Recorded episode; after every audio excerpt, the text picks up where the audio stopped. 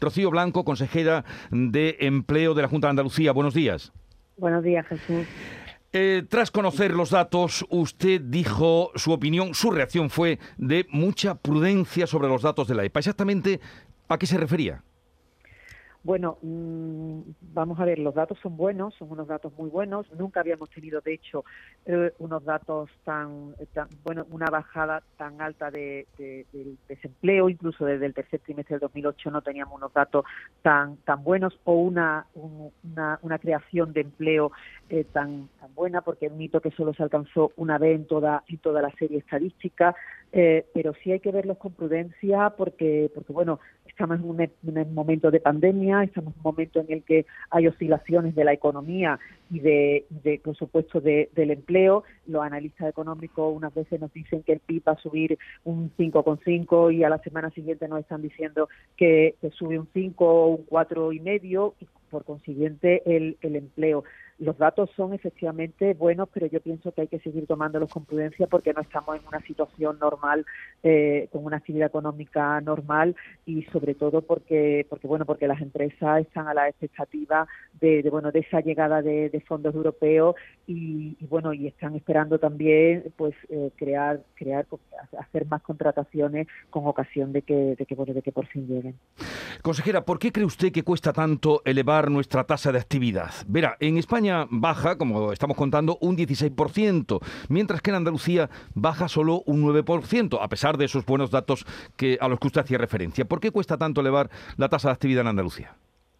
Bueno, tenemos un sector productivo efectivamente que, que bueno que que es estacional, la mayoría de nuestro sector productivo se, se basa en el sector servicio y en el sector agrícola, eh, el sector servicio, de hecho, es, es el causante del 86% de la, del nivel de ocupación. O es el que asume la recuperación de los servicios responsables de la creación del 86% del, del empleo. Y la agricultura también. Tenemos sectores estacionales en agricultura y en el sector servicio, con lo cual eso repercute indudablemente en nuestra, en nuestra tasa de, de actividad, porque además, especialmente, eh, la tasativa son aquellos que, que, bueno que en edad y en disposición de, de, trabajar con lo cual eso al final pues está está mermando pues eh, el hecho de que no seamos una, una comunidad plenamente industrializada.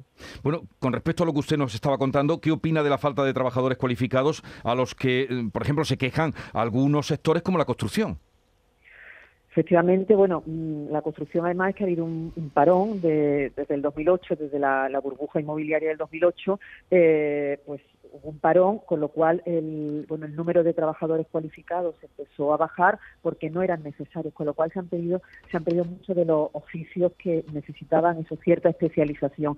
Nosotros estamos intentando, eh, pues, eh, en la medida de lo posible y sobre todo en coordinación con el sector eh, productivo con los agentes económicos y sociales, pero en este caso, por lo que me pregunta, por el sector de la construcción, estamos intentando paliar en la medida de lo posible esa falta de formación y tenemos ya una formación para construcción, para los oficios especializados que nos ha dicho el, el, sector por importe de 7 millones de euros. Pero sobre todo es eso, ha habido una, una falta de, de de diligencia por parte de la anterior administración en cuanto a ocuparse de la formación de los trabajadores andaluces. Recuerdo que ha habido casi 11 años en Andalucía en la que no ha habido no ha habido formación y eso indudablemente se está viendo y se está resintiendo el mercado laboral ahora mismo.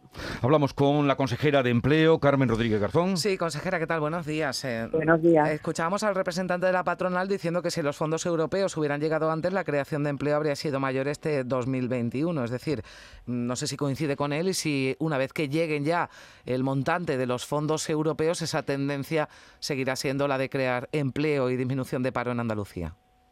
Vamos a ver, los fondos europeos efectivamente mm, no están llegando a pesar de que, por ejemplo, el, Gobierno de España en los presupuestos generales de 2021 había pintado, o sea, había puesto 24.000 millones de euros. Sin embargo, la ejecución han sido, la ejecución real al, al, a la calle, al, a, la, eh, a la empresa han sido 104 millones de euros solo en todo el 2021. Con lo cual, efectivamente, nos queda muchísimo trabajo por hacer y, queda, sobre todo, la premura y, aligerar en, en cuanto a a esa llegada de fondos. Desde luego lo que está llegando a Andalucía son minucias y sobre todo en unos programas en los que se nos exige desde el Gobierno de España cómo articularlos, con lo cual mm, difícilmente mm, van a van a poder, por el, por lo menos por lo que a empleo se, se refiere, mejorar ese mercado laboral. Le pongo un ejemplo. Uno de los programas que se nos impone es incorporar personas durante con contratos temporales a la administración pública. ¿Usted cree que de verdad eso va a mejorar el, el tejido productivo o va a, hacer una reforma estructural, que es lo que se pretende que se haga con los fondos europeos? Eh, por un lado, el Gobierno está proponiendo una reforma laboral en la que se elimina el contrato por obra o servicio, pero por otro lado, con los fondos que nos vienen de Europa, está propiciando una temporalidad mayor en la administración. Otro de los programas que tenemos es hacer programas de formación eh, para mujeres en, en municipios de menos de 5.000 habitantes eso realmente mm. no tenemos ni siquiera municipios de menos de 5.000 habitantes para, para absorber la, la, cantidad de dinero que se nos impone. Entonces yo creo que, el gobierno debe tener las vías más amplias, dejar a las comunidades autónomas y a las corporaciones locales que realmente decidan dónde quieren ir y que sobre todo que se nos permita participar en los PERTES, que es que nos enteramos casi por el por el mm. por, por la prensa de, los PERTES que están que se están poniendo. Usted nos dice que no están diseñados tal y como eh, se han concebido, ¿no? Los fondos europeos para la creación de empleo aquí en Andalucía. Pero hacía usted alusión, consejera, a la reforma laboral. ¿Cuál es la postura del gobierno andaluz? Porque el gobierno lo forman dos partidos, PP y Ciudadanos, y mm, no coinciden ¿no? En, ese apoyo que, que, van a dar a la reforma laboral que tiene que convalidar el gobierno en el Congreso. ¿La postura del gobierno andaluz en este caso cuál es? La postura es una, porque aquí somos uno, somos un gobierno. Aquí eh, los partidos los dejamos mm, fuera de, la sala de San Telmo y el gobierno es uno. Vamos a ver, eh, la reforma es una reforma de mínimos realmente pues eh, santifica la reforma del 2012 porque no, no incide en los aspectos quizá pues que, bueno que, fueron más denostados por, por, los sindicatos en su momento eh, como la, la, indemnización por despido el descuelgue salarial la modificación sustancial de condiciones de trabajo en la, falta de autorización de la autoridad laboral en los expedientes de, de, regulación de empleo. Todo eso lo deja lo deja igual. E incide sobre todo en la contratación temporal que es lo que la reforma del 2012 no, no toca. Y la contratación temporal, efectivamente, tenemos una tasa excesiva, excesiva de contratación temporal, pero debería de haberse fijado también en problemáticas específicas de sectores determinados que tienen una estacionalidad. Acabamos de hablar de la, del, campo, de la agricultura. Mm. El sector de la aceituna no tiene unas campañas que exceden de los 90 días que permite ahora la reforma para hacer contrataciones temporales. O el sector de los frutos rojos y del sector agrícola, que se traen contingente de, de, vamos, trabajadores extranjeros, contingente de, de, fuera de, España para recoger estos frutos. Estos trabajadores van a tener que hacer fijos discontinuos si no saben si el año que viene el contingente le va a venir de Ecuador o le va a venir de, de Bielorrusia Rusia.